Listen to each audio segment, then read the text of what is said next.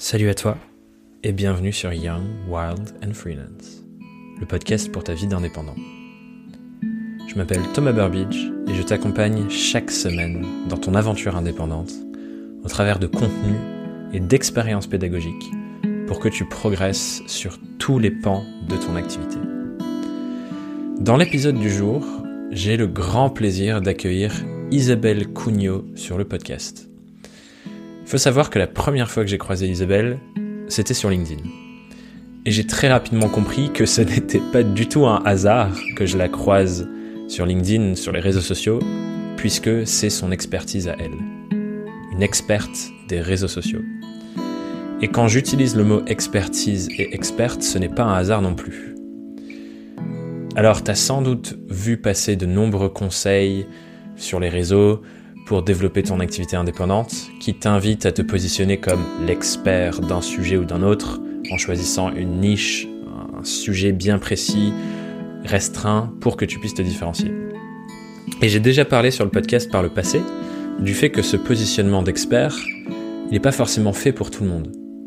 Tout le monde ne se sent pas forcément à l'aise avec. Mais aujourd'hui avec Isabelle, j'avais envie de creuser plus loin sur ce sujet du positionnement de l'expert et c'était la parfaite candidate pour le faire. Isabelle a une réelle renommée sur son sujet, qui est un sujet assez vaste, les réseaux sociaux, mais son expertise est très bien assise, notamment grâce à des arguments d'autorité et de légitimité très forts. Et dans cet épisode, on décompose justement la manière dont elle a construit ce positionnement d'experte. Les expériences et les expérimentations qu'elle a eues dans le temps, tout ce qu'elle a vécu, tout ce qu'elle a appris, tout ce qu'elle a vu sur ce sujet des réseaux sociaux qui font qu'aujourd'hui, elle peut se positionner en tant qu'experte. On parle aussi de comment elle s'est forgée cette légitimité en décortiquant tous les différents arguments d'autorité qu'elle affiche sur son site, dans sa bio, dans ses présentations, etc. Et du coup de l'impact que cela peut avoir sur son activité indépendante. Bref, on a retourné le sujet dans tous les sens et c'est très riche comme échange. Je te laisse te plonger dedans tout de suite et on se retrouve tous les deux à la fin pour euh, la petite outro. Bonne écoute à toi et à tout à l'heure. Ciao. Bienvenue sur le podcast Isabelle. C'est bon? Oui, c'est bon, c'est bon, je t'entends bien. Cool. Techniquement, tout est bon. Je suis ravi de t'accueillir.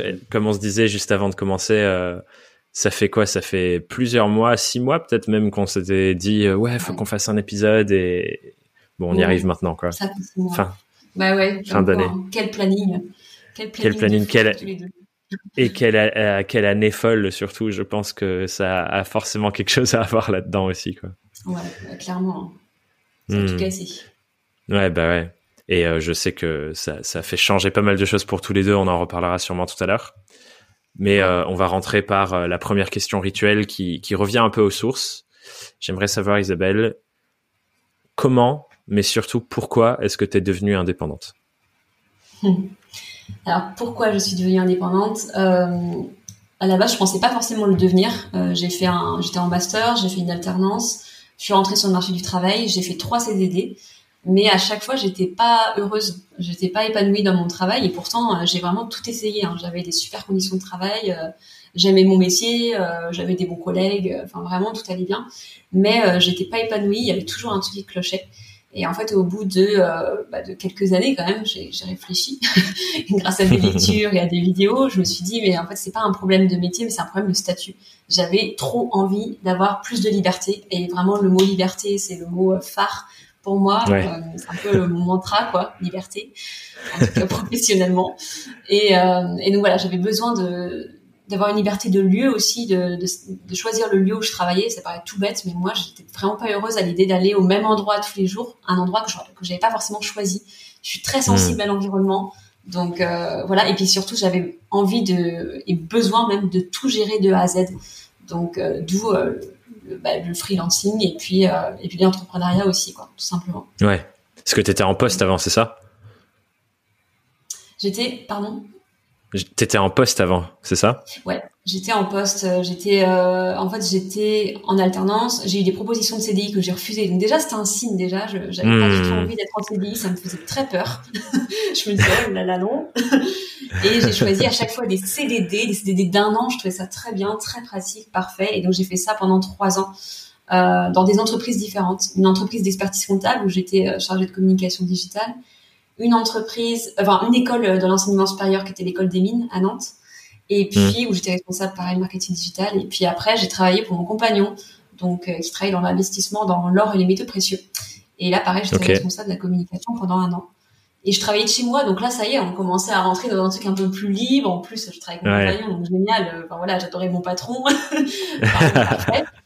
et pourtant, ça allait toujours pas. Il y avait toujours un truc qui clochait. Et en fait, j'avais besoin de tout gérer de A à Z. Quoi. J'avais euh, mmh. trop envie de me lancer. Quoi. J'étais un peu fascinée par l'entrepreneuriat je lisais plein de choses dessus. Enfin, c'était euh, déjà à l'époque. C'était quoi déjà à fond dedans. Ouais. Et c'était quoi du coup tes influences à l'époque? Parce que tu l'as dit juste avant aussi, tu disais ouais, je regardais des vidéos et je lisais des livres, des choses comme ça. C'est quoi les influences euh, Ce qu'on en a tous, je pense, des influences différentes qui nous poussent à nous dire ok, moi aussi. Euh. Ouais. Ben à l'époque, j'avais tapé freelance sur, sur Google et sur YouTube, et qui ressort énormément sur ce mot-clé-là, c'est aussi Yann Lenen. Je sais pas si tu vois qui c'est. Ouais. Ouais. Donc, je regardais des vidéos et lui, c'est vraiment celui qui m'a permis de comprendre qu'on pouvait le faire, que c'était concret, que, euh, que voilà, qu'on pouvait se lancer. Euh, il y a aussi des personnes comme David Laroche euh, qui sont dans le développement personnel, qui euh, ont eu des phrases qui ont fait un petit déclic en moi et qui, je me suis dit, hmm. en fait, c'est ça que je veux faire.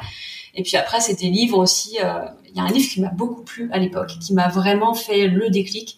Il s'appelle Wake Up. Il est pas très connu. Hein, je... Il s'appelle Wake Up, arrêtez de vivre votre vie à moitié endormie de Christine Lewicki. Et euh, c'était une époque où je savais pas du tout ce que je voulais faire de ma vie. Et en fait, ça m'a permis de comprendre que de un, je voulais me lancer en tant que freelance, et de deux, je voulais être consultante euh, dans la stratégie social média. Enfin, ça m'a vraiment permis de, de, savoir ce que je voulais faire. Voilà. Hmm, super intéressant. Hmm. C'est cool de, de, de, voir aussi ce, la naissance entre guillemets, parce que c'est un truc que je voulais explorer avec toi. Aujourd'hui, quand on regarde euh, ta présentation sur LinkedIn, ton site, ce genre de choses, tu as un positionnement d'experte super bien assis sur, euh, sur ton sujet de la stratégie social média, notamment avec pas mal d'arguments d'autorité forts. J'avais envie de les décortiquer après, mais euh, je, je, veux bien savoir, est-ce que déjà ce positionnement-là de, l'expertise sur ton sujet, est-ce que tu t'es lancé directement avec ça, basé sur ton expérience euh, en, poste, en, CDD par exemple, ou, c'était différent au début Je veux bien savoir. Alors, le côté expert, oui, il est venu assez vite. En fait, il est venu euh, quand je me suis lancée sur les réseaux sociaux. Donc, euh, neuf mois avant d'arriver sur le marché du travail, euh, j'étais en alternance et j'ai découvert Twitter. Et je voulais trouver un emploi. Et j'avais pas de réseau du tout, aucun réseau. Et je voulais travailler à Nantes. Je venais de Vendée et je voulais absolument, voilà, vivre et travailler à Nantes. Donc, j'ai décidé d'aller à fond sur Twitter. Et à l'époque, je me positionnais plutôt comme passionnée passionnée par le social media, passionnée par la communication. Et en fait, d'ailleurs, c'était plutôt par la communication à l'époque. Et en fait, à force d'utiliser Twitter et de voir grandir ma communauté, etc., euh, c'est là-bas où j'ai ma plus grosse communauté. Au final, elle est, elle est sur Twitter. Euh, ben, à force de d'avoir fait ça, je me suis euh, formée toute seule aux réseaux sociaux et j'ai commencé à être hmm. passionnée par le sujet. Et c'est là où j'ai commencé peu à peu, un peu malgré moi, à me positionner en tant qu'experte parce qu'à chaque fois que je trouvais un emploi, à chaque fois, les, les entreprises venaient à, à, moi grâce à mon compte Twitter et elles, me demandaient vraiment une expertise euh, social media. Donc, euh, donc ça s'est fait. L'expertise s'est fait assez naturellement ce positionnement-là. Après, le positionnement euh, stratégie consultante, ça s'est fait au fur et à mesure. Euh, voilà. Enfin, l'offre en tout cas s'est construite au fur et à mesure. Voilà, ressemble pas ça mon offre à la base. C'est intéressant. Euh, j'avais lu cette histoire-là justement de, de, Twitter tout à l'heure quand je quand je préparais l'épisode. Je suis allé sur tes articles sur BFM et je suis tombé sur celui où tu racontes cette histoire de, de Twitter et ça m'a fait sourire parce que moi aussi, genre le, je pense le premier déclic de la puissance du du contenu et des réseaux, c'était avec Twitter et c'était pareil. J'étais en alternance. Enfin, je cherchais une alternance, je cherchais ma deuxième alternance et j'avais fait une campagne un peu personnel branding autour de moi sur Twitter où j'allais alpaguer des agences et tout. Et j'avais eu du coup euh, une agence qui m'avait contacté sur Twitter pour ça. Et euh, j'étais allé là-bas pour gérer leurs leur comptes réseaux sociaux. Du coup, ça m'a fait rire de me dire putain, c'est fou. Euh. Mais c'est Twitter, c'était trop bien à l'époque. D'ailleurs, je me suis remise dedans parce que j'avais fait une vidéo euh, sur le sujet la semaine dernière que je publiais bientôt et, euh, et c'était trop marrant en fait Twitter. Enfin, c'était euh, c'était avant LinkedIn en fait, enfin avant LinkedIn entre guillemets, tout le monde était là-bas, toutes les entreprises, les entrepreneurs et enfin c'est trop marrant. Moi, j'aimais bien. Mm. C'est clair. Et et, et, moi, ce que je trouvais fou à l'époque, et je pense que c'est encore le cas sur pas mal de réseaux, surtout quand on, on passe dans la, la catégorie créateur de contenu, mais à l'époque, tu n'étais même pas forcément obligé de créer beaucoup de choses. C'était la capacité à, à rencontrer n'importe qui. Ouais, tu vois? Ça, et... Twitter, c'était fou pour ça. C'était ça. On pouvait, moi, ça m'a rendu dingue. on pouvait rencontrer n'importe qui. On s'est cassé absolument toutes les barrières, même sans aucun réseau. On pouvait se créer un réseau. Et comme tu le disais, on créait pas. Moi personnellement, je créais pas de contenu. Je faisais que partager du contenu, que partager des hmm. articles que je trouvais intéressants. Euh, c'était vraiment de la veille. C'était presque un travail de journaliste euh, de veille, quoi. Vraiment. Hmm, hyper intéressant. Et, et, du coup, c'est ça, du coup, ce côté. Euh veille, recherche, partage, euh, centralisation de plein de données différentes autour d'un sujet qui a fait que de plus en plus les gens euh, prêtaient attention à ce que tu faisais? Ouais, mais complètement en fait. Euh, d'ailleurs, c'est drôle parce que j'ai toujours été passionnée par le journalisme. Je voulais être journaliste pendant un bon moment. Et, et finalement, j'ai utilisé toutes les techniques que j'avais apprises en licence à l'époque de journalisme justement. Enfin, j'étais en licence infocom et j'avais pris toutes les spécialités journalisme. Et, euh, et oui, c'est vraiment ça qui a fait que j'ai réussi à me créer un, une sorte de communauté parce que tous les jours, je sélectionnais le, le meilleur article, vraiment la meilleure actualité euh, dans le domaine de la communication, enfin la meilleure selon moi. Et, euh, et je la publiais, je la partageais et j'essayais toujours d'avoir la, la, nouveauté, tu sais, de vraiment l'actualité euh, le plus rapidement possible. Et parfois, je, je partageais l'actualité avant même que le journal le publie lui-même. Vraiment, hmm. du coup, je le partageais vraiment pour être vraiment au taquet. Enfin, c'était très drôle. C'était, c'est vraiment du journaliste. J'étais vraiment à fond sur le l'instantané pour le coup. Hmm. Hmm. C'est intéressant ça, parce que tu vois, c'est euh, la raison pour laquelle je te posais cette question sur le positionnement, genre expertise. C'est que je pense qu'il y a beaucoup de personnes qui se lancent à leur compte, qui sont, qui se sentent peut-être pas forcément à l'aise avec ça. Et du coup, c'est toujours intéressant de voir. Euh, que, que les gens qui abordent cette, euh, ce positionnement de dire voilà moi je suis expert sur tel ou tel sujet, mm. souvent on commence justement par une phase de de deep dive où on explore, on creuse. Tu parlais de passion et je pense que ça va avec ce côté de t'aller creuser partout pour trouver toutes les infos et les repartager et c'est ça qui presque qui, qui, qui, qui construit ton expertise avec le temps en fait. Ah ben complètement. Et si euh, jamais il y a des personnes qui osent pas trop euh, se positionner en tant qu'expert au début, moi c'était pareil, hein, je n'utilisais pas le mot expert, j'utilisais le mot passionné. Je trouvais que ça passait mieux justement. Et il faut aussi se dire qu'il y a forcément des gens, et il y a des gens qui me l'ont dit droit dans les yeux, qui m'ont dit mais toi de toute façon t'es pas, tu peux pas être experte ni consultante à, euh, je sais pas quel âge j'avais à l'époque. 20, 25 ans, quoi, c'est pas possible. Enfin, tu peux pas faire ça. Mais en fait, il faut pas les écouter. Voilà, c'est ça, là, j'ai compris. et c'est aussi, aussi, se dire qu'on est expert à partir du moment, j'avais lu ça quelque part, je trouvais ça génial. Par contre, je sais pas qui a dit ça. Euh, on est expert à partir du moment où on en sait plus que la personne en face de soi. J'adore cette phrase, c'est génial. Mmh. Et en même temps, c'est un peu vrai. Euh, à chaque fois que j'arrivais dans une entreprise, euh, on me mettait la casquette, euh, ok, es, toi t'es une experte social media, t'es celle qui s'y connaît en réseaux sociaux parce que les autres ne s'y connaissaient pas tout simplement. Donc donc à partir de ce moment-là, oui, je me suis positionnée en, tant qu'experte, mais vraiment petit à petit. Ce mot-là, experte, maintenant, je l'utilise beaucoup plus facilement parce que ben, j'ai de l'expérience et, et je connais vraiment par cœur mon, mon métier, mais, mais c'est vrai qu'au tout début, on n'ose pas forcément trop. Ouais, mais c'est hyper intéressant ce point de vue de se dire qu'en fait, c'est euh, c'est relatif, dans le sens où euh, tu as toujours quelqu'un qui est plus expert que toi, finalement, presque. Et bah, du coup, euh, ça dépend que de la personne en face. Ouais, c'est hyper intéressant. Mm. Mais pour moi, c'est c'est pas c'est pas une course et, ce mot-là expert faut arrêter d'en avoir trop peur et faut arrêter de, de critiquer les gens qui l'utilisent etc enfin pour moi le mot expertise c'est vraiment simplement on est euh, on connaît euh, énormément notre sujet au point de, de, pouvoir de pouvoir aider des personnes qui euh, qui connaissent moins de choses sur dessus quoi tout simplement enfin voilà mm. Mm.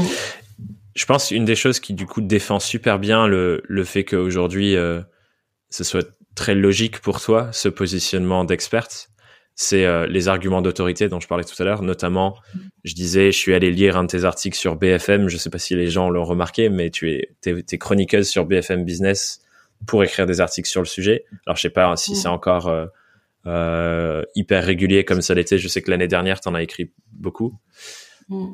J'aimerais bien savoir, du coup, d'où ça, c'est quoi l'histoire derrière ça? C'est quoi l'histoire derrière le fait de devenir chroniqueuse sur BFM Business? Parce qu'aujourd'hui, clairement, c'est une super carte de visite qui te donne beaucoup de légitimité.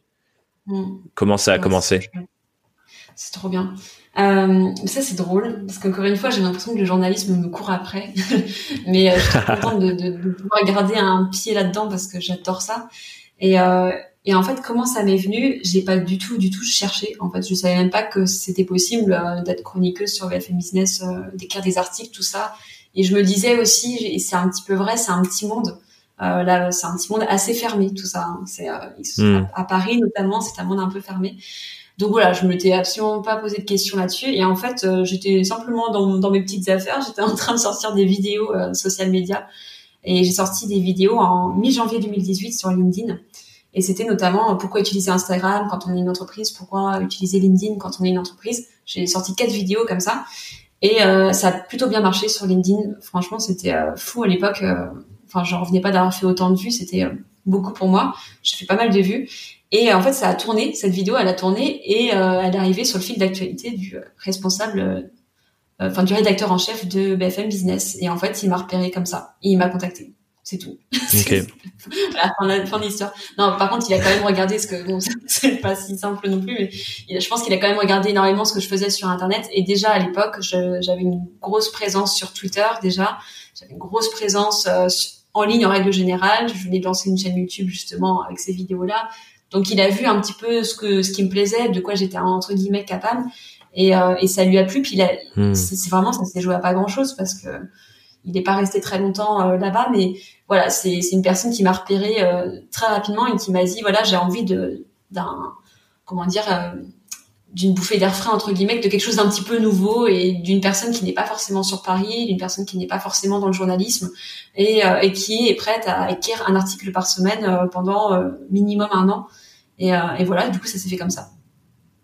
J'ai dit oui. Hmm. Parce que je me suis dit, en effet, que en termes de, de, de cartes à jouer comme ça, euh, en termes de notoriété, c'est vraiment, c'est vraiment puissant, je trouve en tout cas. Ouais, hmm. c'est clair. Ça t'apporte quoi du coup justement aujourd'hui, par exemple, euh, le fait que tu puisses avoir cette carte de visite là Je pense que c'est un peu délicat ce que je vais dire, mais je suis une jeune femme et c'est plutôt ça ajoute un truc en plus on va dire ça permet de convaincre ça permet d'inspirer encore plus confiance euh, hmm. Vraiment pour moi c'est ça. Ça inspire confiance. Le, la carte BFM Business ça fait euh, sérieux. Ça fait vraiment expert pour le coup.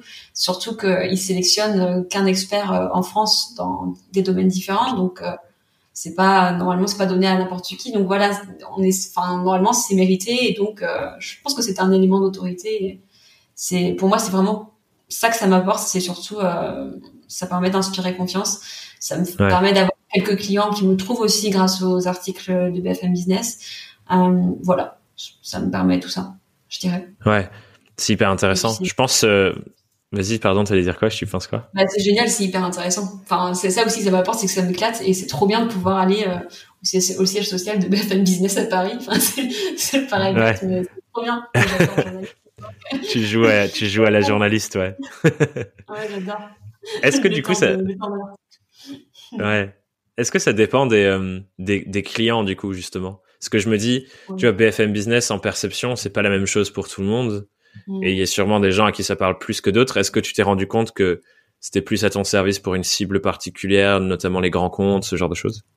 Ouais, bah oui. Je pense que je réfléchis, mais les, je n'ai pas vraiment vraiment fait le calcul là-dessus, mais je pense que les clients que j'ai eu là avec BFM Business, c'était aussi, euh, c'était surtout des grands comptes. Ouais, c'est surtout des grands comptes, je dirais.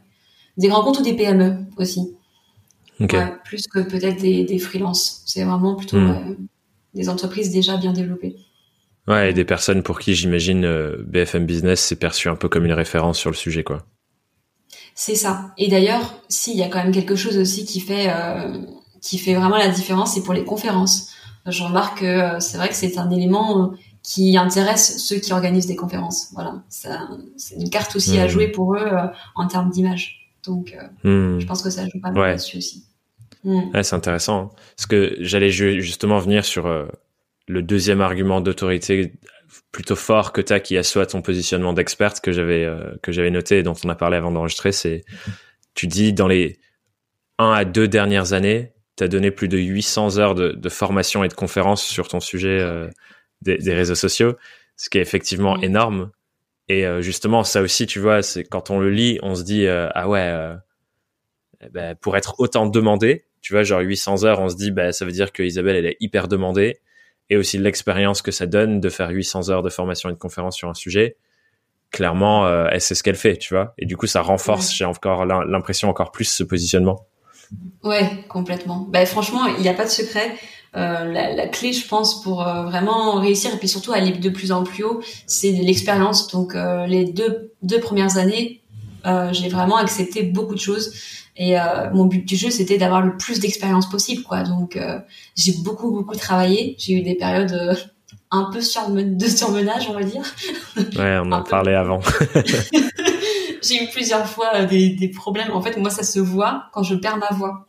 mais littéralement, je suis aphone. Et la dernière fois que ça hmm. m'est arrivé, c'était avant le confinement. J'ai été aphone pendant huit jours. Pendant huit jours, il y a aucun son qui ne sortait de ma bouche. C'est énorme, huit jours. C'était, c'était long. c'était, c'était long, c'était impressionnant. T'as l'impression qu'elle va jamais revenir ta voix. Bref, donc, euh, donc ouais, j'ai accepté beaucoup, beaucoup de choses, mais euh, en fait, j'ai, j'ai suivi le conseil de mon compagnon qui m'a toujours dit, euh, qui est chef d'entreprise en fait depuis dix ans, donc donc je l'écoute quand il me donne des conseils. Il m'a dit voilà, plus, plus tu prends de l'élan, plus tu vas aller loin. Donc, euh, prends des l'élan. Et prendre l'élan, ça veut dire euh, boss, en gros, quoi. Hmm. donc, euh, donc, voilà, au début, j'ai accepté euh, plein, plein de choses, plein, plein d'heures de, de, cours de formation et tout pour aller le plus loin possible et puis surtout pour m'entraîner. Et je pense que j'aurais pas été capable de donner des conférences devant 700 personnes, 600, 700 personnes si j'avais pas donné tous ces cours-là. Voilà, ouais, ça permet vraiment de se sentir mieux aussi, d'avoir un peu plus confiance en soi et hmm. voilà. Et y a, vraiment la clé, c'est l'expérience. Ouais, c'est hyper intéressant. Tu vois, moi, je, comme je travaille beaucoup sur des sujets de pédagogie pour euh, bah, pour les gens qui écoutent ce podcast et pour ma communauté d'indépendants en général, j'adore réfléchir à ces sujets de comment tu fais. Euh, J'appelle ça des expériences pédagogiques où les gens vont plus apprendre. Et du coup, dans mes recherches, je suis tombé sur des des, des, des études ou des, des apprentissages sur le fait que finalement, les personnes qui apprennent le plus, c'est les personnes qui transmettent. Et du coup, ah, tu vois, presque de donner des cours, tu te rends compte, bah, avec tous ces cours, tu t'apprends encore mieux ce que tu ah, fais déjà et la raison pour laquelle tu donnes des cours parce que bah, tu es obligé de structurer, tu es obligé de passer du temps à rechercher, à trouver des exemples et machin, et au final, t'apprends en le faisant, quoi. Ah ouais, mais tellement. Mais j'en parlais avec un ami qui euh, donne des cours aussi dans l'enseignement supérieur et, et ça nous ça nous faisait tellement sourire à chaque fois. On se disait mais en fait, on se rend pas compte, mais les gens nous, payaient pour, pour, les, pour, donner des cours, mais ils nous payaient finalement à que nous aussi on se forme et qu'on apprenne plein de choses et on apprend aussi au contact des élèves, donc on était trop contents quoi. c'est vrai que c'est génial. Ouais, c'est intéressant. Et pareil pour les formations, pareil pour les conférences. Euh, moi, c'est ça que j'adore, j'adore apprendre, donc euh, c'est vrai que c'est génial, on est payé à apprendre. C'est cool. Ouais. Surtout quand tu peux donner des dans le cadre de la formation supérieure, comme comme comme tu disais que c'était ton cas dans des écoles, etc. Et mm. je me dis, du coup, tu vois, la réflexion qui me vient là, je me dis, c'est presque, du coup, un, un passage intéressant pour n'importe quel indépendant de se dire, pour progresser sur mon sujet, et en fonction des clients que je cible, avoir l'argument d'autorité de, bah, je suis aussi formateur, dans, soit dans l'éducation, soit pour des entreprises, de mm. passer par un axe formation. Je me dis, c'est presque intéressant pour n'importe quel indépendant, peu importe le sujet, en fait. Bah, je pense que c'est en effet hyper intéressant dans le sens où ça peut nous apporter énormément. Par contre, ça plaît peut-être pas forcément à tout le monde, donc faut tester. Complètement. Mais, euh, en plus, euh, il y a souvent des écoles qui recherchent des euh, des freelances juste pour, je sais pas, 3, 6 heures, 9 heures de cours maximum dans l'année. Donc en fait, on peut tester comme ça en faisant du one shot et voir si ça nous plaît bah, faire des workshops, ce qu'on appelle des workshops, euh, c'est vrai que c'est un bon moyen de tester. Parce qu'il faut tester, parce que je pense que, enfin, pour avoir vu des freelances un peu se casser la gueule dessus, faut, faut que ça plaise en fait. Parce que c'est Complètement. boulot, mais c'est un énorme boulot. Et je pense qu'il y a une fibre, comme tu dis, ouais. Ouais, aussi, ouais. Ouais, c'est, ouais, je pense que c'est aussi une fibre, c'est un truc qui nous plaît ou qui nous plaît pas. Et si ça nous plaît, euh, forcément, ça va bien se passer. Si ça nous plaît pas, ça va se ressentir et hmm. ça, ça risque d'être un peu compliqué, quoi. Ouais, mais c'est intéressant effectivement à tester parce que je pense qu'il y a beaucoup de personnes qui, tu vois, la, la, case formation dans leur tête, ils, la bloquent en mode euh, ah non mais moi je peux pas donner de formation, genre euh, on m'a pas formé à ça, je sais pas faire, j'ai jamais fait, etc. Alors que c'est un truc qui leur plairait, tu vois. Mais carrément. Ah ouais, par contre, ça c'est vrai. Hein. Totalement. Moi, personnellement, ça m'a fait sourire quand on m'a fait confiance pour la. En fait, j'ai eu cette, opportunité, cette opportunité de donner des cours, je l'ai eu complètement par hasard. Et à l'époque, je me lançais, donc j'avais besoin aussi. Euh, enfin, c'était vachement rassurant pour moi d'avoir un, un, salaire tout simplement qui tombait euh, tous les mois euh, sur six mois. C'était vraiment confortable pour moi. Et, euh, et puis surtout, ça m'a ça m'a vachement intrigué. Je me suis dit, ça doit être, ça se trouve, ça va me plaire, on sait pas quoi. Et en fait, c'est vrai que on m'a fait confiance euh, un peu comme ça. Je savais pas du tout donner des cours à l'époque, hein, et, j'ai appris sur le tas. Et ça s'apprend et ça se fait quoi. Franchement, et ça peut être mmh. génial. Enfin, moi, je me suis éclatée personnellement, c'était trop bien. Mmh. Ce, cette opportunité, elle vient aussi de une rencontre sur les réseaux euh, via le contenu que tu partageais ou quelque chose comme ça? Je réfléchis. Non. Alors, mais c'est mais c'est un contact aussi. Euh, c'est euh, en fait quand je me suis lancée, euh, j'ai fait du bruit autour de moi. j'avais aucun, j'avais aucun contact, donc j'ai utilisé mes contacts perso et j'ai dit à tout le monde, j'ai envoyé un énorme mail à tout le monde en racontant un peu ce que ce que je vivais et que j'allais me lancer dans l'entrepreneuriat et j'ai vraiment secoué les gens pour que pour trouver des clients. et, et j'ai eu une amie qui m'a mis en contact avec un gars qui m'est qui est venu m'aider pour fixer mes tarifs. Donc c'était encore une autre histoire. C'était un, freelance en fait qui est venu m'aider. Hmm alors qu'il me connaissait pas du tout euh, pour fixer mes tarifs. Et six mois après, c'est lui qui m'a donné cette opportunité. Donc euh, c'est du hasard, quoi, franchement. Ouais, c'est du hasard et en même temps c'est quand même euh, voilà on se bouge on, essaie de faire bouger le peu de réseau qu'on a et, ouais complètement et on complètement aller rencontrer des gens aussi au, tout début j'allais rencontrer des gens que je connaissais pas du tout euh, que j'avais jamais vu et puis euh, je les rencontrais juste comme ça autour d'un café et il faut pas hésiter quoi je pense faut pas hésiter à bouger c'est clair il y a de se bouger mm. Mais tu vois, il y a un des épisodes euh, du podcast, c'était dans, je crois que c'était dans dans la première saison, je discutais avec euh, Leila Hadouche, qui qui est aussi quelqu'un du, du monde des réseaux sociaux et consultante social media à Paris. Et Leila, elle disait une phrase que j'ai beaucoup aimée. Elle disait on ne quémande pas du travail. Ça n'existe pas de quémander du travail. Et elle disait la même chose euh, sur le mail de lancement. Et moi, c'est un truc que je recommande effectivement à, à beaucoup d'indépendants qui se démarrent. C'est t'écris un gros mail à 50 ou 100 personnes que tu connais, des amis, les gens de ta promo, enfin ton oncle, ta tante, le boulanger du coin de la rue, enfin bref, tous les gens qui sont autour de toi, en disant voilà qui je suis, voilà ce que je fais, voilà des exemples, voilà les gens avec qui j'ai envie d'être en contact pour potentiellement travailler. Est-ce que tu en connais? Est-ce que tu peux envoyer ce mail à quelqu'un d'autre? Et on sait pas ce qui peut se passer, mais ça peut être incroyable, quoi. Ben, Il faut pas avoir honte de ça. Non, faut pas avoir honte. Bah, euh, franchement, c'est c'est, je crois que c'est la seule fois où j'ai vraiment euh, entre guillemets fait quelque chose d'aussi direct parce qu'après j'ai que produit du contenu sur les réseaux sociaux pour m'attirer des clients. Mais là, au tout début, de toute façon, il fallait bien commencer par quelque part. Euh, et, d'ailleurs, c'était même pas une demande. Je crois que j'étais simplement en train de raconter. Je disais juste, voilà, je me lance dans l'entrepreneuriat. Voici mon site. allez, salut. et après, les gens et puis, il y a des gens quand même qui m'aiment bien, qui m'ont dit, allez, je vais peut-être la mettre en contact avec quelqu'un. Mais euh, on n'est pas obligé de demander aussi, ça que je veux dire, on n'est pas obligé de poser une question à moi, s'il vous plaît, donnez-moi des clients. Non, non, on peut juste annoncer comme ça, tout naturellement, euh, de manière totalement naïve, à tout le monde qu'on se lance. Ouais, ce qui est une forme de, de, contenu presque finalement. Genre tu documentes ton voyage et c'était ta, ta première communauté, entre guillemets. Bah franchement, ouais, carrément. Mmh, c'était ma toute première communauté, mes proches. ouais, et qui est devenu du coup maintenant, et c'est, le troisième argument d'autorité sur lequel je voulais revenir, qui est un peu affiché sur, sur tes présentations, etc., où tu parles de, euh, du fait que sur l'ensemble de tes réseaux sociaux, aujourd'hui, tu regroupes euh, à peu près 40 000 personnes. Je sais pas si c'est le bon chiffre, parce que je crois que j'en ai vu à différents endroits, mais il me semble que c'est le bon. Je, je sais plus, Ouais, peut-être. je sais plus. Potentiellement. 000, ouais, 35 000, quelque chose comme ça. Bon, en tout cas, j'ai vu ça euh, dans une de tes descriptions. Et ça aussi, je trouve, c'est un argument d'autorité fort, surtout sur ton sujet où tu dis, bah voilà, euh, moi, je les accompagnés dans votre stratégie réseaux sociaux et que tu sois allé capter ce chiffre-là pour le mettre en avant dans ta présentation. Bah, je trouve ça aussi, ça ancre, euh, ça ancre ton positionnement d'expertise, quoi. Mmh. Bah, c'est le but. C'est vrai que comme je suis dans les réseaux sociaux, le but du jeu, c'est aussi de montrer que je suis capable, entre guillemets, de créer des communautés. Donc, euh, mmh. voilà. C'était euh, quoi ta réflexion euh, C'est le meilleur, ouais, c'est le meilleur exemple de ce que tu fais finalement, quoi.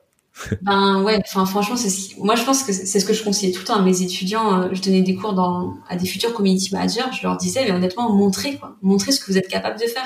Donc publiez des choses sur les réseaux sociaux, quoi. Enfin, bougez-vous. Mmh. c'est vraiment le, c'est clair. Et pareil pour métier, en gros, enfin, montrer vraiment ce que vous êtes capable de faire. Mm. Comment t'as fait euh, C'était quoi ta réflexion de de, de la manière dont tu te présentes justement? Comment? Parce que j'imagine qu'il y avait une réflexion derrière de se dire, ben, je vais aller chercher les bons, euh, les, les, bons facteurs entre guillemets, les bons arguments d'autorité, comme on disait avant, pour te présenter.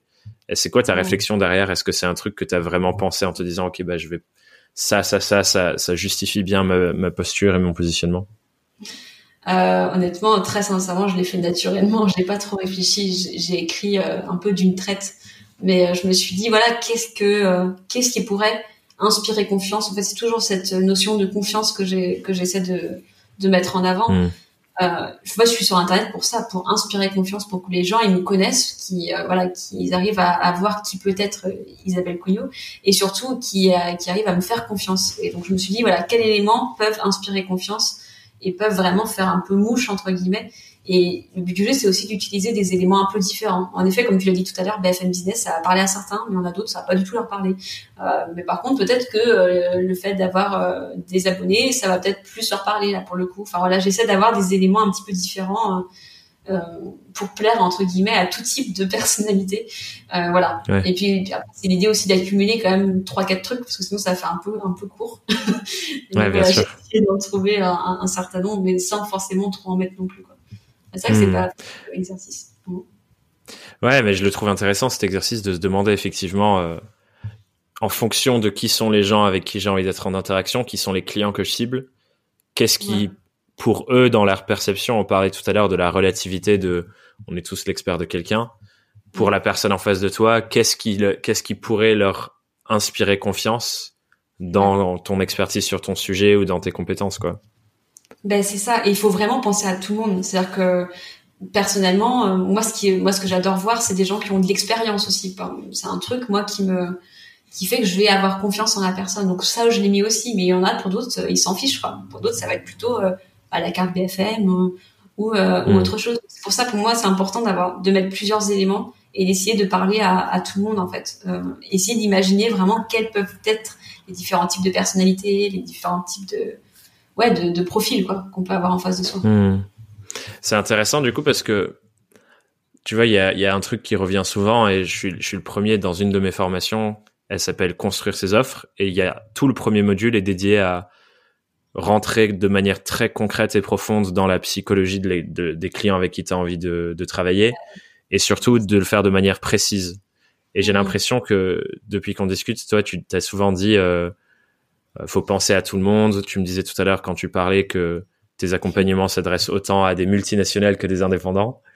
Ah et du coup, je suis curieux de savoir, euh, est-ce que tu penses que aujourd'hui, tu as la, la posture nécessaire pour que ça puisse parler à toute une diversité de personnes sans avoir besoin d'être hyper ciblé? Mm. Enfin, qu'est-ce que tu penses de ce, de ce sujet global, quoi? Parce que ça m'intrigue. Ah, c'est un vrai sujet. Ben, je l'entends bien. Hein, on me dit souvent, mais il faut que tu te cibles plus, euh, notamment, et tu devrais peut-être cibler plus euh, un certain type d'entreprise ou, ou alors euh, tu travailles vraiment sur tous les réseaux sociaux, mais pourquoi tu te spécialises pas sur LinkedIn, par exemple mm ça me paraît plus logique. enfin bon, bref. Mais j'ai pas envie, en fait. la question, c'est, la réponse, c'est ça, j'ai pas envie. Euh, en fait, faut, mais là, pour le coup, c'est hyper personnel. Je sais pas si c'est la meilleure stratégie marketing de pas me spécialiser. Souvent, je dis à mes clients de, euh, quand on travaille les personas, par exemple, euh, donc les cibles, on va vraiment les travailler précisément et on va essayer d'avoir des profils vraiment types. Moi aussi, j'ai des profils types dans mes personas, mais c'est des profils qui sont très différents les uns des autres et c'est un vrai hmm. choix. C'est finalement c'est un vrai positionnement parce que mais là pour le coup c'est vraiment juste parce que j'en ai super envie et que ça m'éclate en fait. Et je suis quelqu'un qui euh, qui a très peur de l'ennui et qui a besoin de faire plein de choses très différentes et limite plus ma journée elle est chargée plus je m'éclate enfin c'est vraiment c'est un peu spécial mais mais du hmm. coup j'ai besoin de travailler avec plein de clients différents sur plein de projets différents c'est comme ça aussi que je m'enrichis et que mes accompagnements et que mes formations sont enrichis aussi parce qu'elles s'enrichissent mutuellement en fait c'est euh, hmm. vraiment c'est une énorme force pour moi, je trouve. je me rends compte dans mon travail de travailler avec une multinationale, de, de travailler avec une multinationale le matin et de travailler avec un freelance l'après-midi, parce que en fait, ils s'apportent mutuellement euh, des choses en fait. Ils s'en rendent pas compte. Mais, hein. alors oui, les problématiques sont pas les mêmes. D'ailleurs, les accompagnements que je propose sont différents en fonction de si je suis en face d'un freelance en fonction ou alors un multinational j'ai deux offres différentes que j'affiche pas forcément sur internet mais je travaille pas pas forcément pareil Mais, mais par contre, les deux s'apportent énormément en fait. Ouais. c'est ça que j'adore. Donc c'est un vrai choix. Hmm. Mm. Ouais, c'est intéressant. Mais après, du coup, je me demande aussi si à quel point est-ce que c'est possible de se faire ça en fonction de, du sujet que tu traites? En gros, une des raisons phares que je vois de l'importance de d'être vraiment précis, comme tu le dis, dans, dans ton persona ou ton avatar, ou peu importe le mot qu'on lui donne, client idéal, c'est une autre manière d'en parler aussi, c'est que, à mon sens, tant que tu essaies de parler à tout le monde, tu t'es lisse, et, et, on te prête pas tant attention en fait. Parce que ben tu vois genre dans la communication il y a, y a nous deux. Et si je je la manière dont je me je, je te parle t'as pas l'impression d'être euh, que je te parle à toi ben forcément tu vas pas prêter attention et tu vas passer à la suite. Et du coup ben on touche pas notre cible finalement. Ouais. mais du coup ce que je me dis aussi, c'est peut-être que ça dépend du sujet. Tu vois, ça veut pas dire, comme tu dis, on n'est pas obligé de se super spécialiser dans une toute petite niche parce qu'on nous a dit d'être spécialisé. Mm. Enfin, je, pense qu'il y a, il y a plein de, de, facteurs en fait qui jouent. C'est ça, et ça empêche pas de bien bosser ses cibles. Euh, j'ai des personnages hyper précis, mais ça va être euh, des personnages qui sont juste très différents les uns des autres, c'est tout. et euh, il y en a trois, voilà, c'est comme ça. Donc, mais, mais on par contre, ils sont hyper précis, ils sont hyper détaillés, et je les connais par cœur. Mais malgré tout, voilà, j'ai envie d'avoir des profils différents en face de moi. Ouais. Mais mais c'est une vraie question qui fait bien à poser parce que c'est souvent ce qu'on qu'on va me dire quoi. Pourquoi tu te spécialises pas pas encore plus? Ça se trouve ça marcherait encore plus. Mais non. Bah peut-être peut-être, mais effectivement ce que j'aime bien dans ce que tu me dis c'est euh, finalement tout ça c'est des questions très personnelles en fait, dans le sens où ouais. j'ai l'impression que évidemment on gagne en, en, focus, en énergie, etc. de de restreindre la cible et de parler petit parce que du coup on peut très rapidement devenir euh, la personne pour ce type de personne, pour ce type de personne.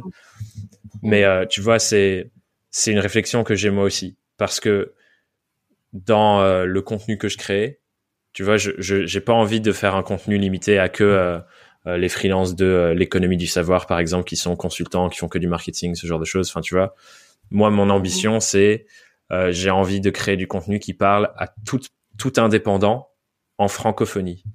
Et je sais que pour ça, du coup, et j'ai l'impression que du coup, c'est, tu vois, la, cible, elle est grande, un peu comme toi.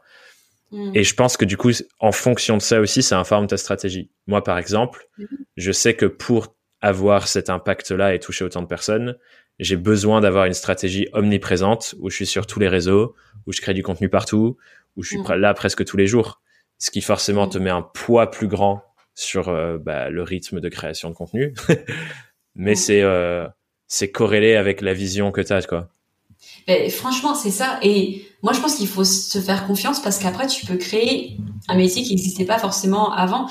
Par exemple, euh, j'aurais pu me spécialiser sur un réseau, admettons euh, LinkedIn, euh, mais j'ai toujours décidé de travailler sur tous les réseaux. Et au final, à force de faire ça, je me suis créé mon propre métier qui est que je vais accompagner des entreprises qui sont globalement paumées, qui savent pas trop sur quel réseau se lancer, quel levier activer et euh, on va créer vraiment une vraie stratégie social média. Et donc pour ça, j'ai besoin de bosser sur tous les réseaux. je me suis finalement créé un, métier entre guillemets à part entière avec une, une offre à part entière qui est vraiment euh, moi, je vais vous aider vraiment sur les réseaux de manière vraiment globale et stratégique. Voilà, on va parler vraiment de stratégie et, de création de contenu, de création de calendriers éditoriaux. Donc, euh, finalement, c'est un autre métier euh, qui se crée en parallèle. Et pour autant, je vais aussi aider d'un point de vue technique, algorithme, etc.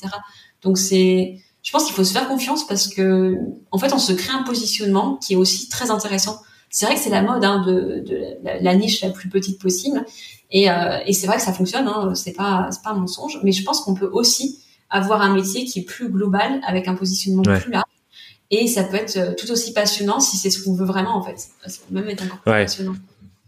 Tout en sachant, je pense qu'effectivement, ça demande potentiellement beaucoup plus de temps pour avoir de l'attraction beaucoup plus de d'énergie à mettre dedans aussi. Enfin, tu vas t'en parler tout à l'heure, euh, au risque d'être à fun pendant huit jours peut-être.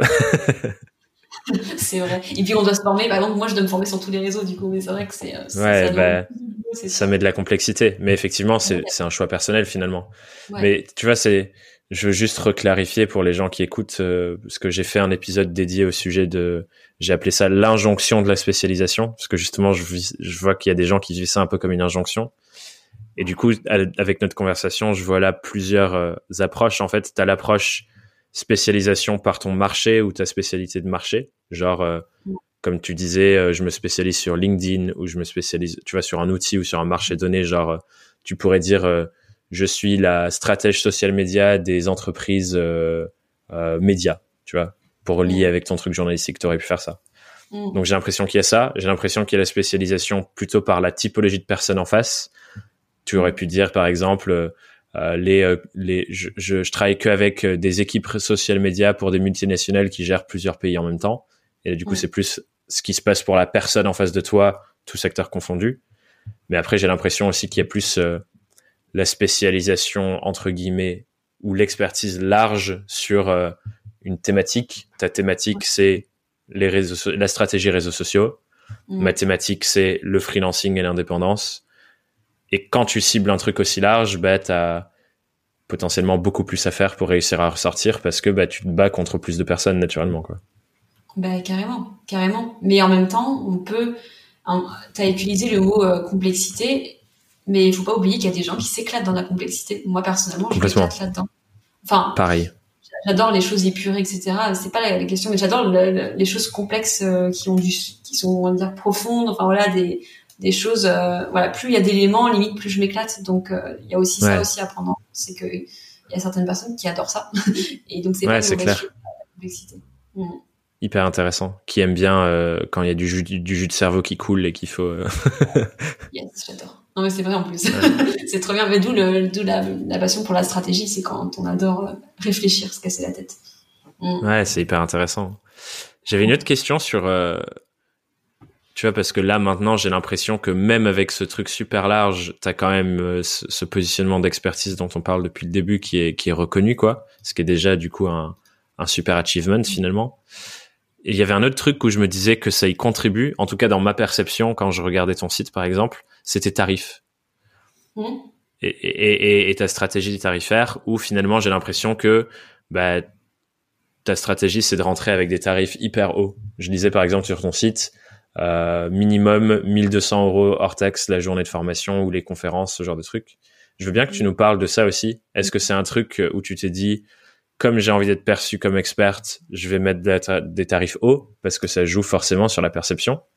C'est comme le, luxe quoi leur stratégie c'est bah, des prix hauts pour euh, pour pas parler à tout le monde quoi euh, je suis curieux de savoir un peu ta réflexion là-dessus 1000 mmh. euros minimum pas 1002 mais euh, ah oui? j'avais l'impression que c'était euh, ben en fait oui c'est un vrai choix c'est un positionnement là pareil l'idée c'est de proposer quelque chose d'un peu premium et en fait mon but du jeu en, en faisant ça c'est d'avoir plus de temps à consacrer à mes clients et que quand mes clients ils payent, ben voilà, je suis vraiment là et on va tout dégommer.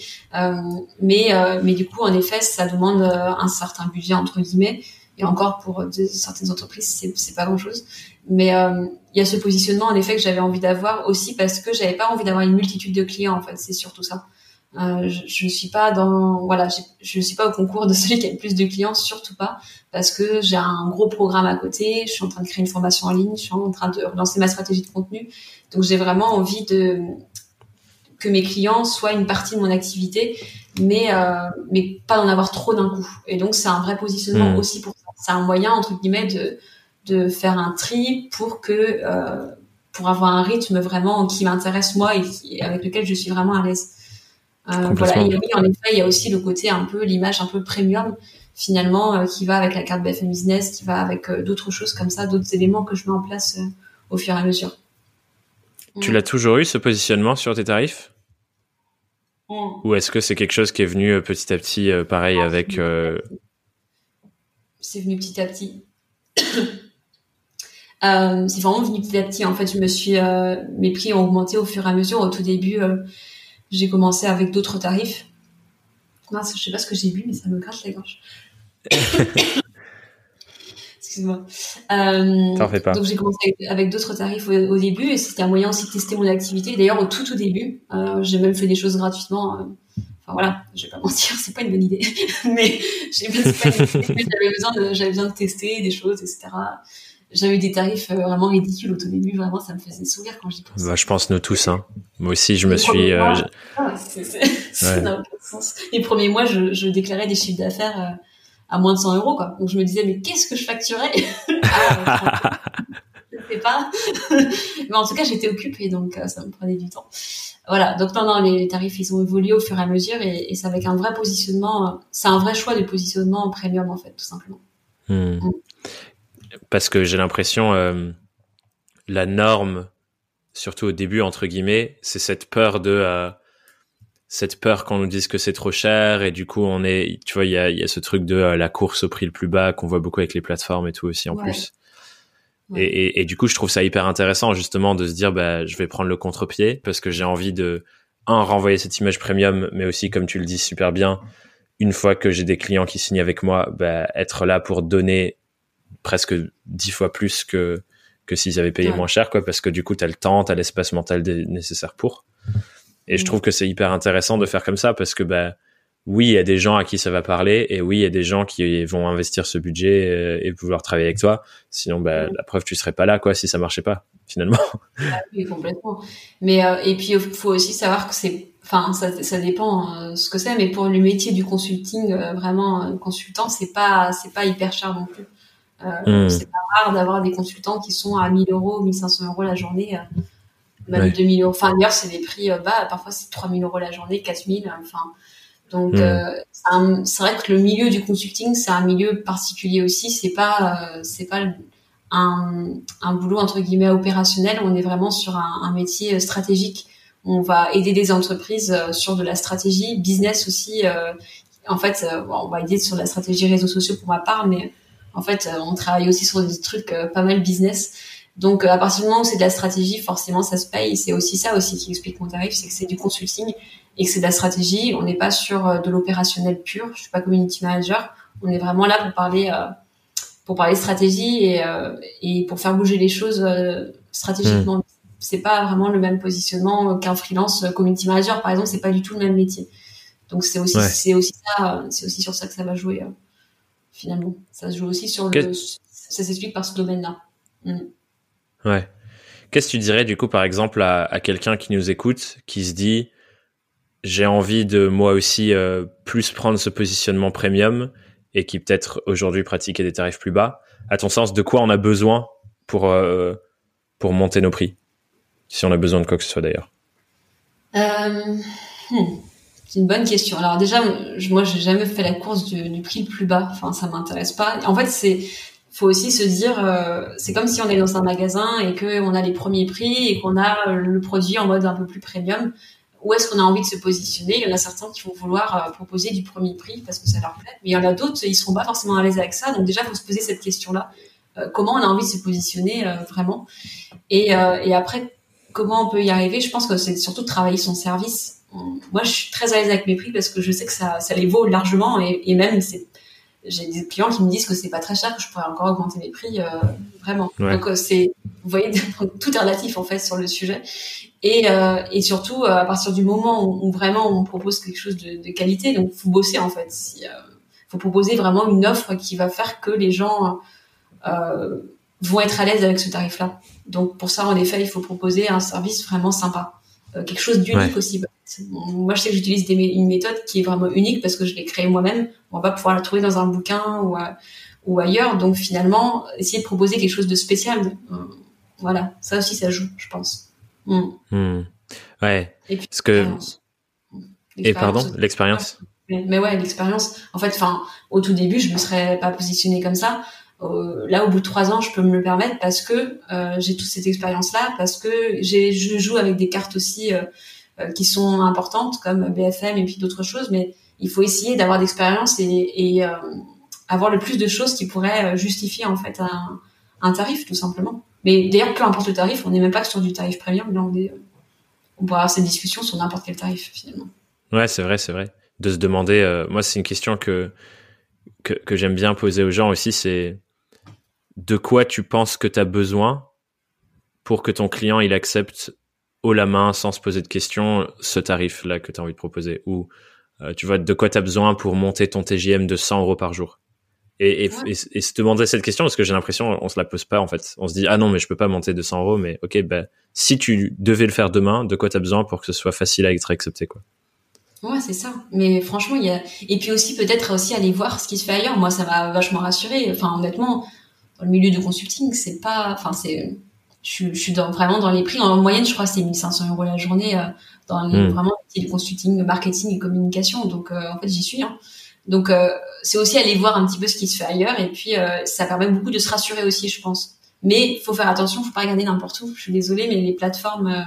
ouais, c'est clair. Non, type Malte, bah, j'ai, j'ai un peu, enfin, je trouve ça hyper intéressant. D'ailleurs, des fois, je m'en sers pour avoir des bons profils de freelance, etc. Mais les prix qu'on tire vers le bas constamment, c'est euh, enfin c'est pas c'est pas la bonne guerre à jouer on va dire. Ouais je suis d'accord. Je suis d'accord. On devrait faire l'inverse ce serait bien ça.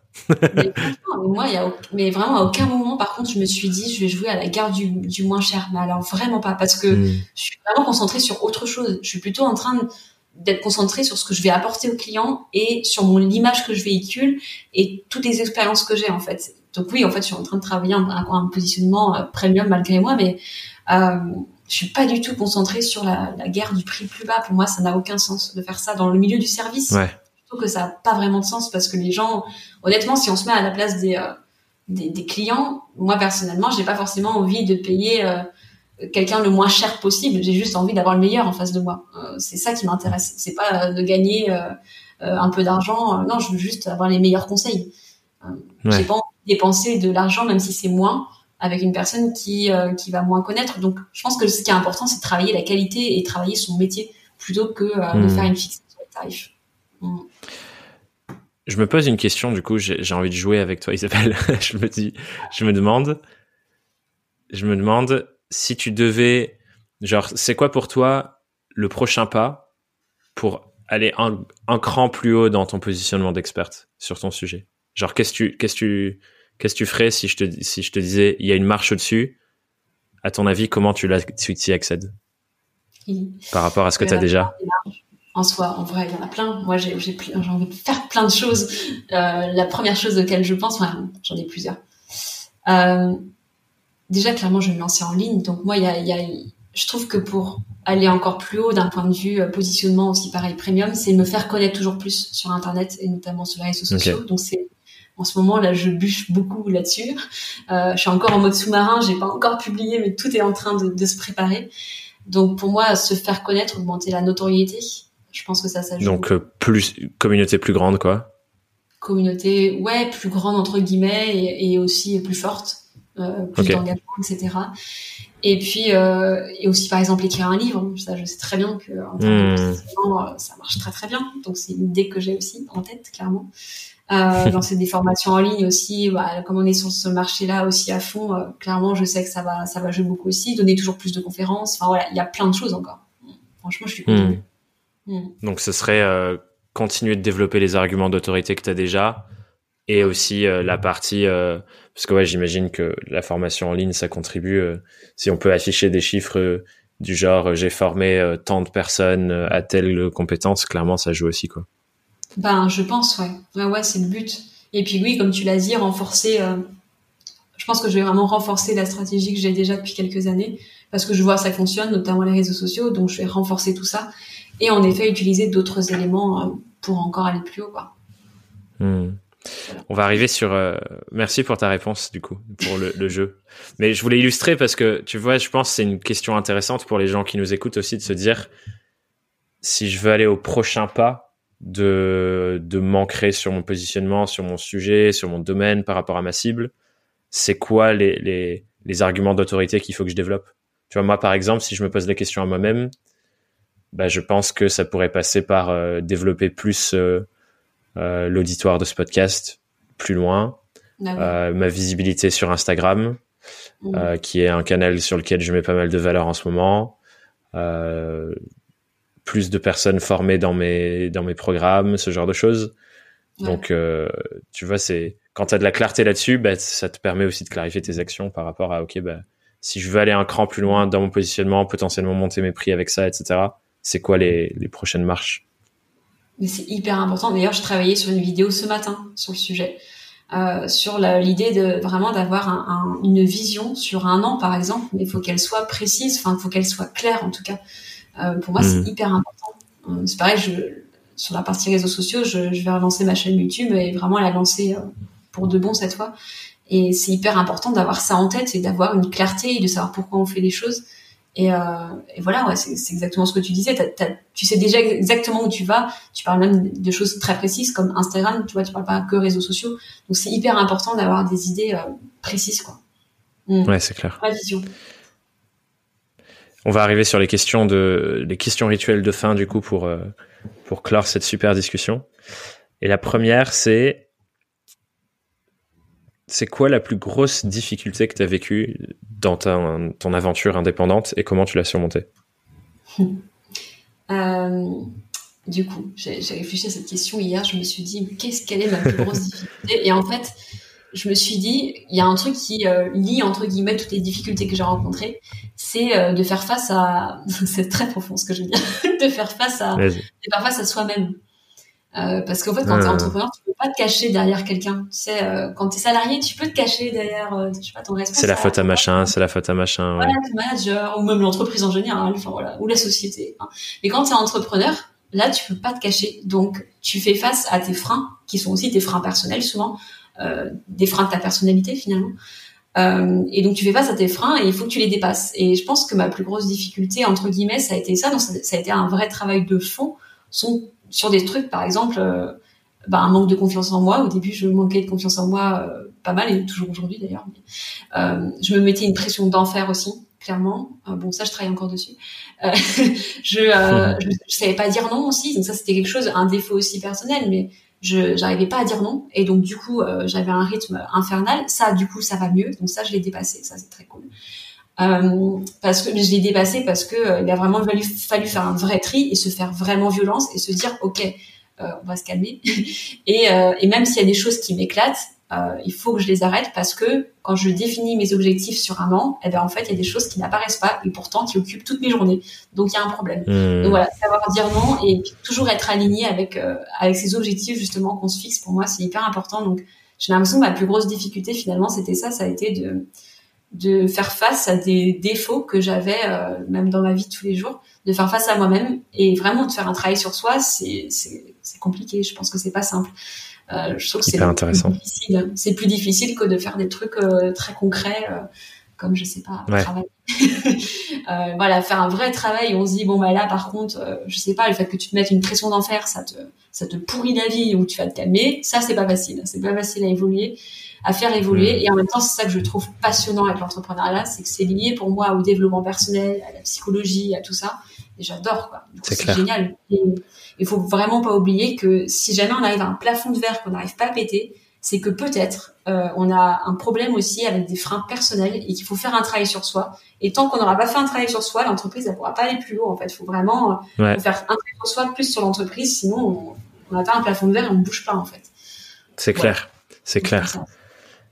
Ouais, mais j'adore, euh, j'adore cette vision. Je te rejoins de ouf là-dessus, dans le sens où, euh, tu vois, moi, il y a les gens qui écoutent ce podcast le savent. Il y a une grande conviction que j'ai, c'est que quand tu es indépendant, comme ton entreprise c'est toi la personne, et tu l'expliques mmh. super bien avec ce truc de plafond de verre, tout est lié en fait.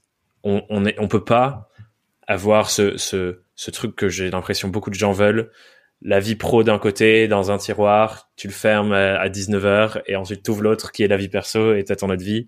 C'est pas séparé parce que ben on est on est un seul être humain et du coup tu as tout ce qui tout qui est lié derrière, tout qui tout qui se recoupe, tout qui a un impact les uns sur les autres. Donc euh, clairement euh, clairement ça joue sur tout ça quoi. Et du coup je me dis euh, bah on, on, on peut pas faire autrement que de devoir travailler sur nous l'être humain qu'on est quand on développe son entreprise indépendante. Il n'y a pas, il a pas d'autre choix, quoi.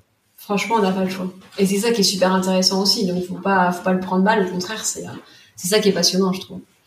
C'est clair, mm. c'est clair. Et euh, merci du coup pour cette réponse. Ça, ça informe, euh, ça informe euh, ta vision des choses que je partage. Donc c'est trop cool. Celle d'après, c'est si tu étais face à Isabelle, c'est son premier jour en freelance. Donc tu viens tout juste de te lancer. C'est quoi le conseil que tu lui donnerais? euh, que ça va bien se passer. Donc euh, déjà, on peut se calmer. Hein. je, dirais ça, je dirais aller déstresse un peu. Euh, que à, partir du moment où on est vraiment aligné en fait et qu'on travaille et qu'on reste focus, ben ça, se passe bien. Donc je lui dirais surtout de voilà de croire un peu plus en elle parce que je me rappelle que j'étais très angoissée quand même. J'étais, euh, je, je savais pas trop où j'allais. Et en même temps, j'étais hyper excitée et en même temps, je savais pas trop euh, si ça allait fonctionner, évidemment.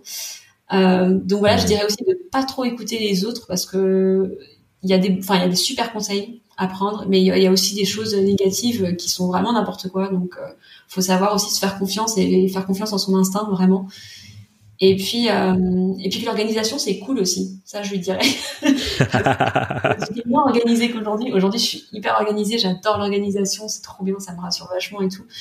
Euh, j'adore la planification. Euh, mais, euh, et c'est vraiment cool et ça permet vraiment de, de décharger sa charge mentale aussi et d'avoir une, une, bonne vision. Donc, donc voilà, de, de, garder ces éléments-là et puis surtout qu'avec une bonne discipline et, et du travail, on y arrive. Donc, donc voilà, faut rester focus et puis et puis euh, respirer un peu, voilà, se mettre un peu moins de pression. Tout va je pense que je lui dirais ça moi aussi à, Thomas qui démarre. L'organisation, mec, c'est trop bien, c'est royal. Focus-toi dessus. franchement, ça change tout. Mais en fait, ça, ça nous, même ça nous détend. Enfin, c'est en termes de charge mentale, hmm. ça va beaucoup après. Puis on avance. Ouais, c'est clair.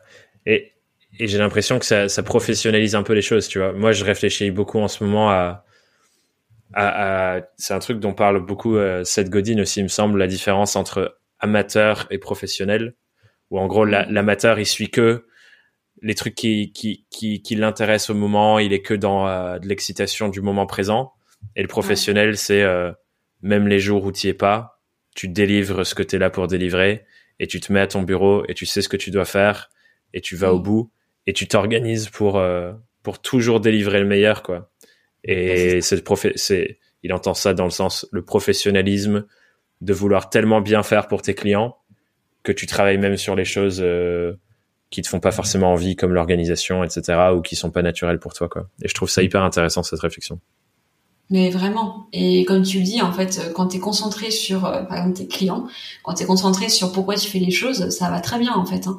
Et c'est pour ça que même ta question euh, sur les difficultés, elle n'est pas été hyper simple question que tu m'as posée tout à l'heure, parce que en fait, quand tu t'éclates et que euh, et que vraiment t'es es passionné par ce que tu fais et t'es aligné, alors oui, t'en as plein des difficultés. En vrai, hein, c'est hyper compliqué. En vrai, mmh. on ne peut pas se lancer en freelance. Faut vraiment le vouloir quand même. Hein. Faut, faut avoir les tripes entre guillemets. Faut être bien motivé. Mais euh, mais les difficultés, elles passent, elles passent bien quand même parce que t'es passionné quoi. Donc euh, et pareil, ouais. concentrer sur tes clients, les difficultés, elles passent beaucoup plus facilement. Mmh. Et t'as presque même, tu vois, moi, les difficultés, j'ai presque pas l'impression que ça en est finalement, alors que euh, quand tu regardes en arrière, des fois tu te dis ah ouais putain ça c'était chaud quand même. Bah tu vois, genre je pense moi une des difficultés c'est euh, le planning trop chargé quoi. Mais je le vis pas tant comme une difficulté à l'instant, enfin en post-rationalisation à l'instant T t'es dedans, t'es dans le jus et t'es là pouah.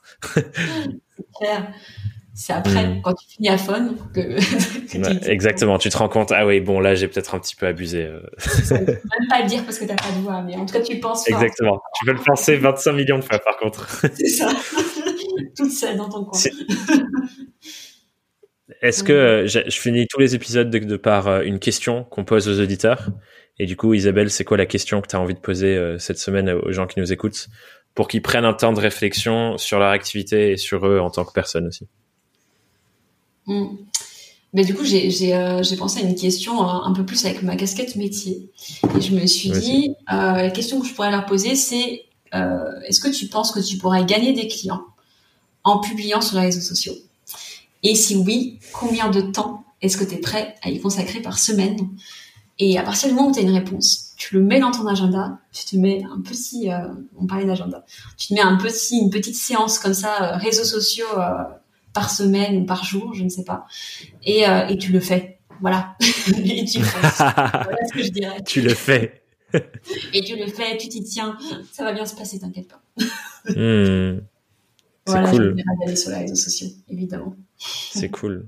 Tu vois, c'est chouette parce que dans ma perception, j'ai l'impression que c'est un truc que, ok, c'est bon, tout le monde a intégré, etc., etc. Mais je, je pense que c'est biaisé par l'entourage que j'ai, que mon entourage c'est des créateurs de contenu, tu vois, et les gens avec qui je discute le plus euh, au quotidien, c'est des gens qui sont dans la même dynamique de moi que créer, de créer, tu vois.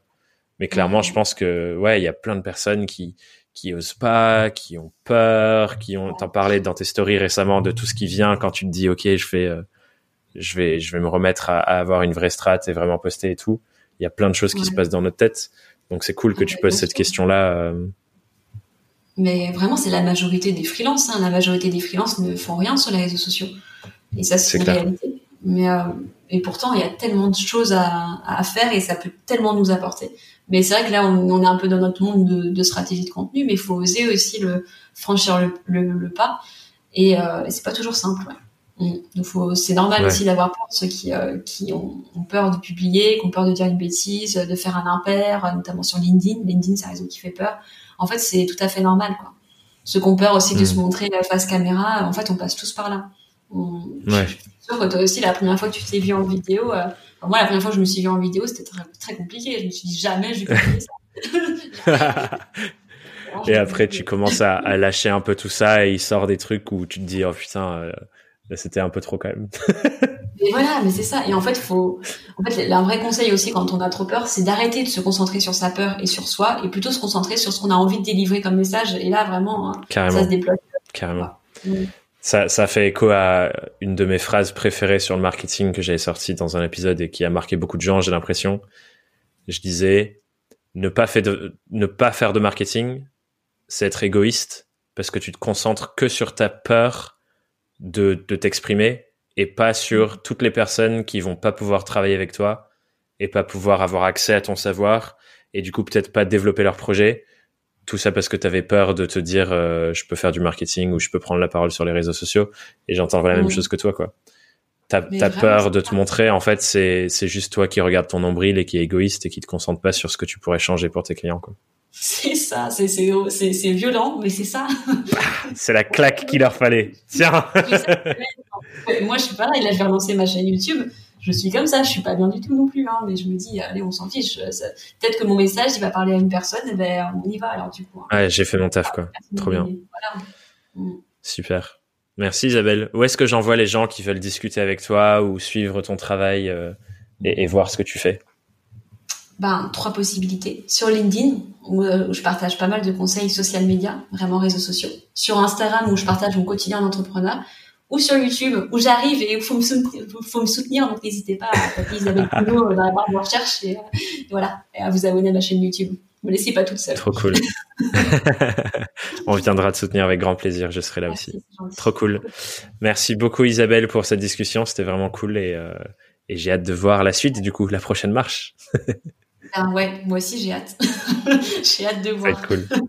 Ouais, ça va être chouette. Merci, ciao ciao. J'ai adoré cette discussion avec Isabelle parce que j'ai vraiment l'impression qu'on a très bien décortiqué ce positionnement d'expert et d'expertise pour un indépendant. Pour voir que c'est à la fois un positionnement comme un autre et en même temps c'est une destination à laquelle on arrive après beaucoup d'autres éléments.